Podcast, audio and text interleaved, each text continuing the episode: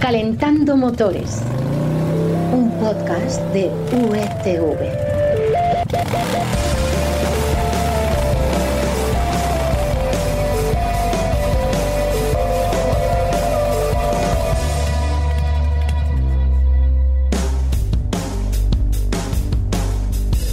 Hola, bienvenidos a Calentando Motores, el podcast en el que te resumimos lo más interesante que hemos conocido en el panorama del automóvil. Información que, por supuesto, Florian nos va a desvelar de dónde la sacamos, ¿verdad? Pues claro, Carlos, de marcacoches y de las secciones de motor del mundo y expansión. Webs que hay que consultar para estar al día, por supuesto. Soy Carlos Espinosa y esta semana vamos a hablar de un coche eléctrico, el Porsche Taycan Cross Turismo, que puede ser deportivo, pero al mismo tiempo tener otras muchas virtudes. También te contaremos el pequeño lío, o más bien el enorme lío que se ha montado a raíz de aquello del año pasado de aplazar las ITV durante el confinamiento, no sé si os acordáis. Y terminaremos hablando de la nueva Honda NT 1100, otra de esas motos para hacer kilómetros y kilómetros. Así que pulsamos el botón de contacto, esperamos a que el semáforo se ponga en verde y arrancamos.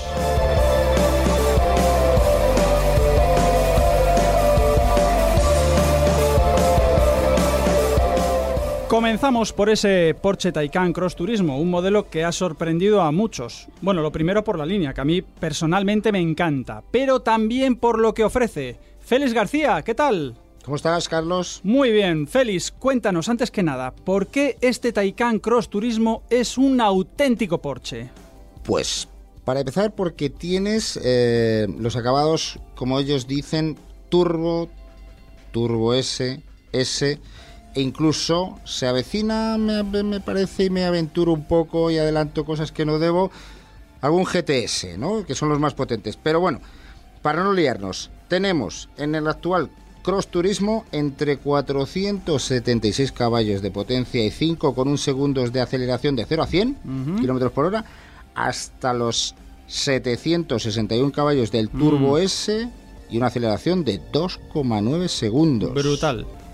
¿Y por qué es un auténtico Porsche, aunque sea 100% eléctrico? Pues porque tiene todas las características deportivas de conducción de un Porsche. Es decir, posibilidades de reglaje de chasis, dureza de suspensión que podemos modular, altura al suelo, programas dinámicos Sport y Sport Plus con los paquetes Crono.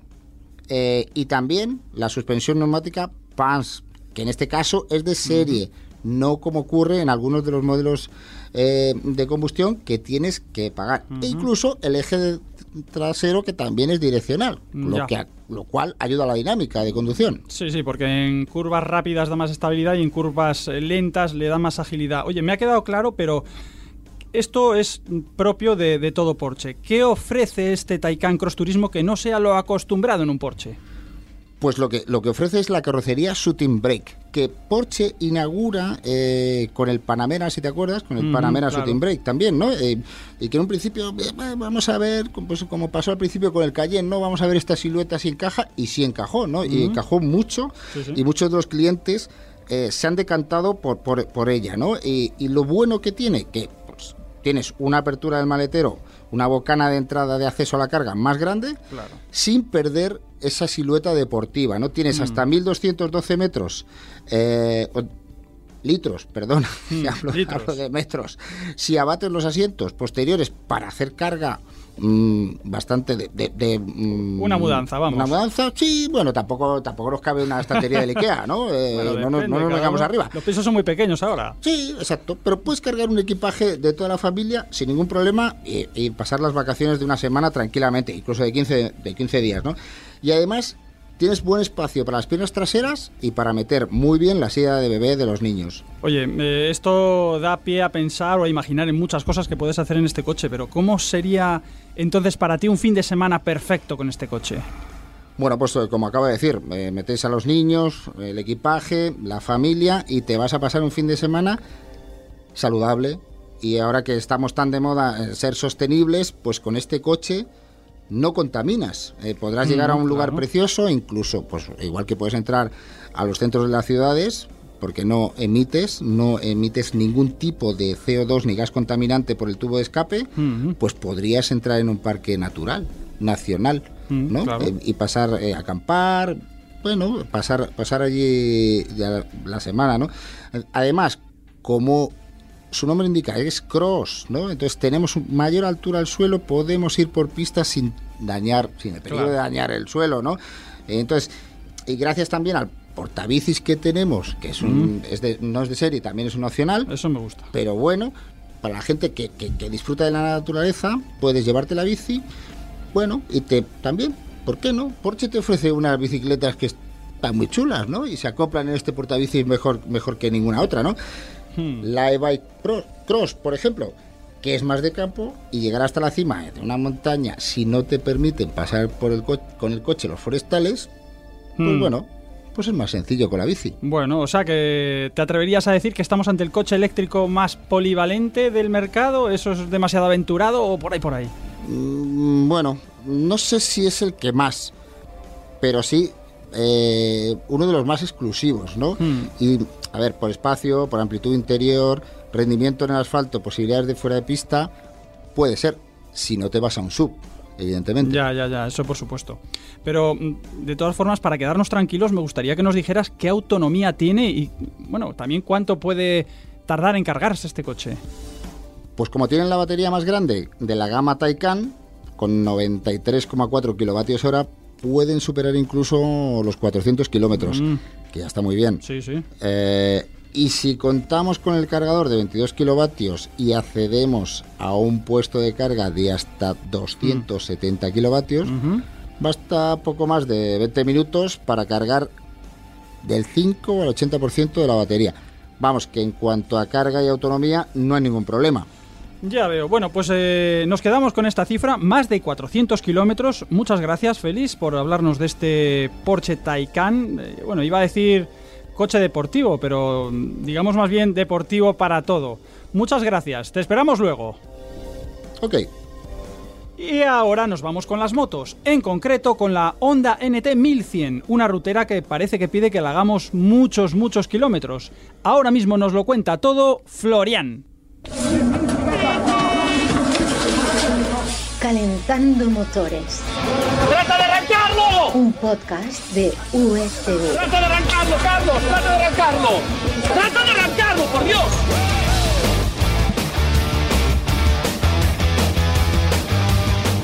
La Honda NT1100 es de esas motos que a primera vista invitan a hacer viajes muy muy largos por carretera, pero pertenece a un segmento que Honda tenía apartado desde 2017. Florian, cuéntanos qué hueco le faltaba por cubrir a Honda y ha cubierto por fin con esta moto.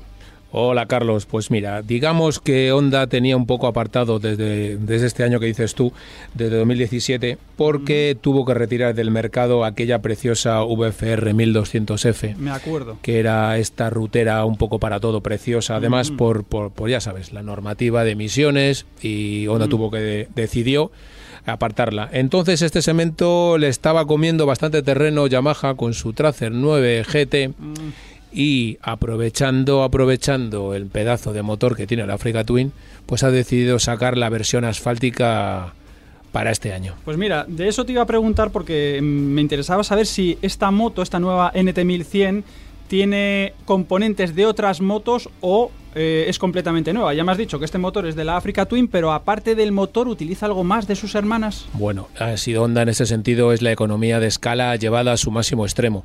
Aprovecha tanto el subchasis, el chasis y además es 4 centímetros entre ejes más corta, lo mm. cual significa que va a ser tremendamente divertida en las curvas. Esto ya lo hizo Honda con la Rebel 1100 no el chasis ni el subchasis, aprovechó el motor. Y es que ya te digo que el motor de, de Honda, este motor de Honda, además la potencia va a ser la misma, 100 caballos, 100 caballos, 100 caballos la misma entrega, probablemente, que nos, por cierto, ya te digo que nos subimos el 17 a ella y os lo contaremos. Ah, bueno, estaremos esperando. Y ¿eh? entiendo que será bastante más suave. Vale, no le des mucho al puño. Por cierto, oye, ¿tiene algún adelanto técnico que frente a sus rivales le permita, digamos, desmarcarse? Bueno, más que un adelanto, lo que es un acierto, y ya te lo digo antes de probarla, que le ha incorporado el famoso cambio este automático DCT, aquel ah, que de la NX que la verdad es que te permite tener la dualidad. Un cambio secuencial como si fueran las levas, eso que te gusta a ti tanto en los Sí, coches, lo sabes. pues como si fueran unas levas y la verdad es que promete muchísimo, muchísimo esta moto. Diversión. Oye, ¿está ya disponible? O sea, por hacer números. Sí, yo, sí, vete echando cuánto número tengo. que sé que es lo que te gusta. Pues mira, son 14.400 euros. Exactamente en la misma posición que esta Yamaha. Y por Mm. 1.000 euros más con este cambio DCT tan, tan sugerente. Bueno, un cambio que tú recomiendas. Totalmente, totalmente. Mm, bueno, pues oye, Florian, me apunto la cifra. Gracias por, por traernos esta nueva moto. Y ya sabes que en el próximo Calentando Motores te esperamos con más novedades. Aquí estaré. Por supuesto.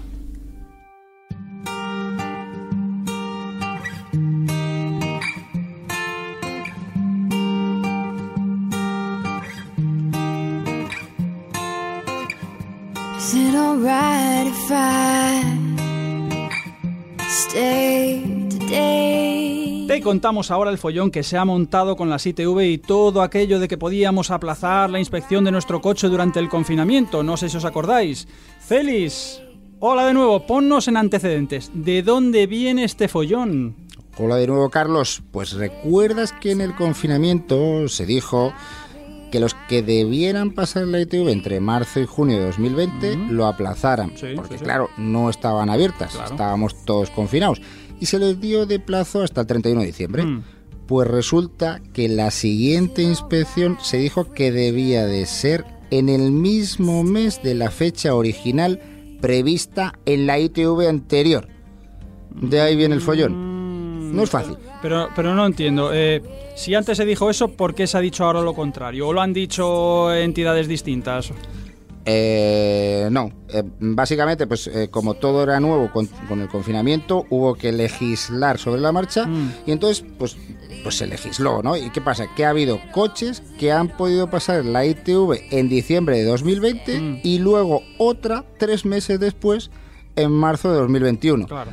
Y el Supremo lo ha anulado porque esto no corresponde a criterio de seguridad vial ni medioambiental. Mm, Ya, pero eso, no sé, me causa un poco de, de, eh, de risa casi, porque decir, lo ha anulado, pero vamos a ver, lo ha anulado. Mucha gente ya habrá pasado la ITV de, de- de su coche. ¿Qué pasa ahora con, con esa gente?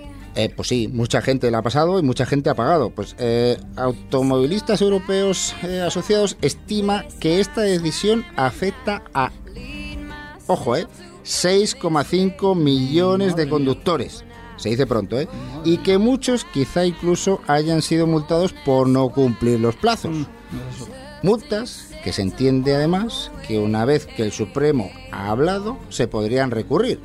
Madre mía, oye, ¿sabemos cuánto han recaudado de más las ITV por todos estos vehículos a los que se les ha hecho pasar una ITV antes de tiempo? Pues automovilistas europeos eh, asociados estima que son 300 millones de euros. Casi nada.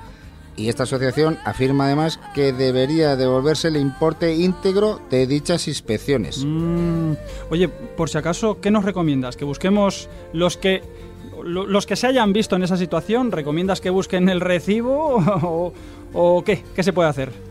Por supuesto, recurrir. Y ya que estamos hablando de la AEA, acudir a ellos y si tienes tu propia mm, asesoría, consultoría de multas, Hmm. también.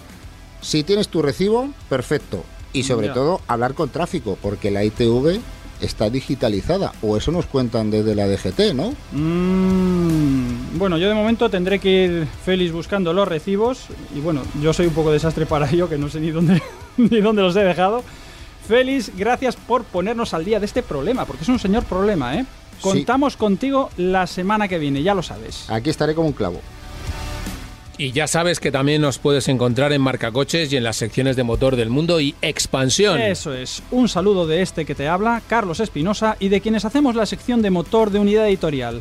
Florian, Félix, os emplazo para el próximo Calentando Motores. Eh, por cierto, a ver si puede estar también Kike Naranjo, que hoy no ha podido estar con nosotros, ya os diremos dónde ha ido. Y ahora dejamos el motor al ralentí, que se enfríe sin apagarlo, porque en breve estaremos de nuevo contigo. Hasta entonces, ya sabes, disfruta del motor. ¡Adiós!